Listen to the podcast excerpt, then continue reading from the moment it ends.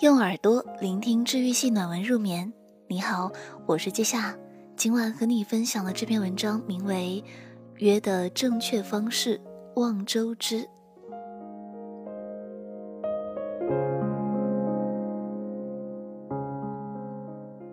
你有没有碰到过这样的男生？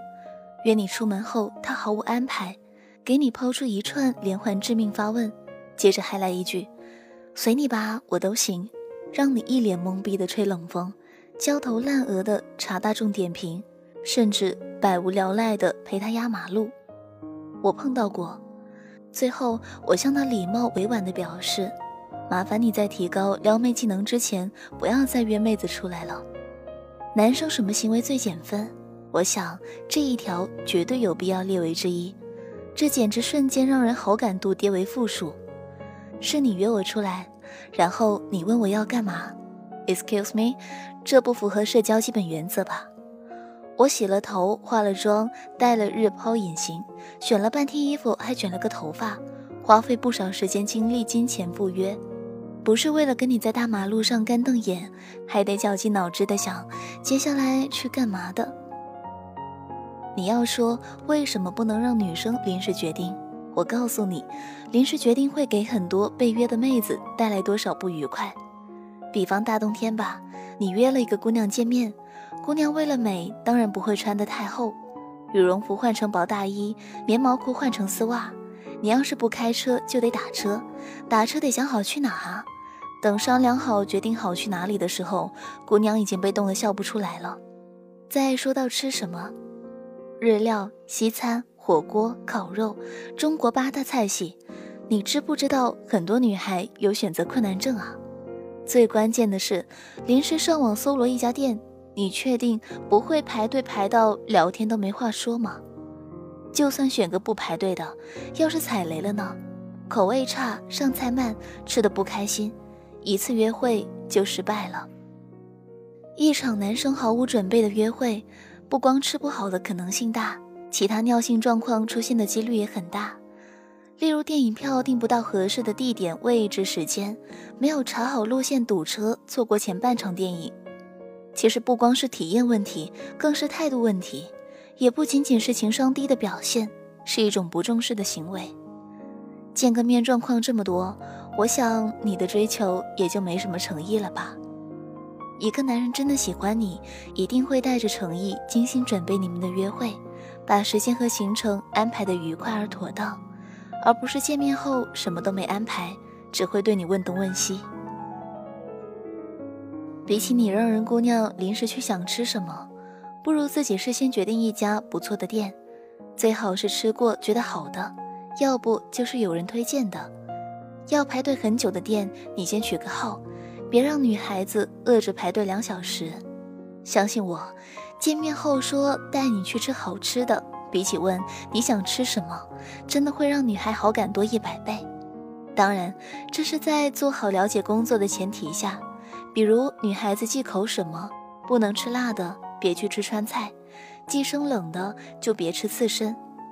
吃只是一点，我想说的是，男生约女孩子出门，正确的相处方式应该是提议，而不是各种提问。一个靠谱且对你有诚意的男生约了你，他会告诉你接下来是什么安排。跟着他，你不需要浪费脑细胞，只需要享受开心的过程。什么样的男生让女孩子觉得男友力十足？不是随你，而是跟我走；不是我们去哪，我们去干嘛，而是我知道哪有好玩好吃的，走，我带你去。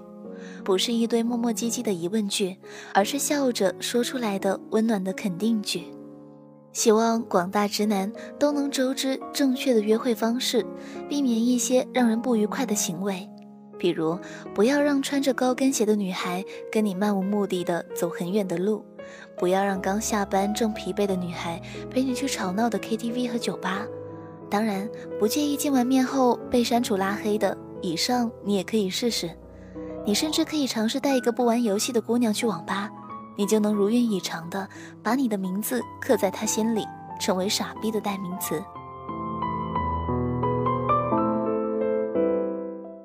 接下来要敲黑板划重点，一切以自我为中心、不为对方考虑的男生，见过一次就不用再见了。跟这样的男生约会，不是给自己添堵吗？还不如在家里素颜，穿着大睡衣，看看剧，舒舒服服的宅着好。以前找对象觉得情商高低没什么，现在觉得情商高真的太重要。跟情商高的人在一起，你会觉得很舒服，不用费脑子，也不用费脾气。他在意你的感受，所以他的安排往往让你舒心愉快，不会让你为选择困难感到烦躁，不会带你去做你不喜欢的事情，让你觉得无聊。有人会说这是套路吗？其实不是，和你约会让你感到开心的男生，大多更有修养和风度，也更懂得体贴和照顾。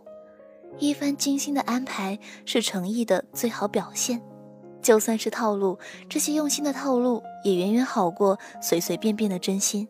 况且，一个人如果对你的态度都随随便便，那说真心都是扯犊子。那些约女孩子出门都不想好怎么安排的人，我觉得你还是比较适合单身。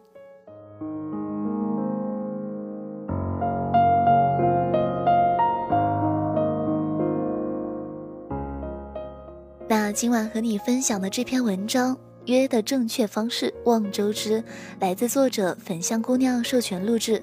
微信公众号搜索“粉象姑娘”可以找到她。喜欢阅读，想要报名领读主播，可以前往微信公众号“睡前晚安书友会”参与。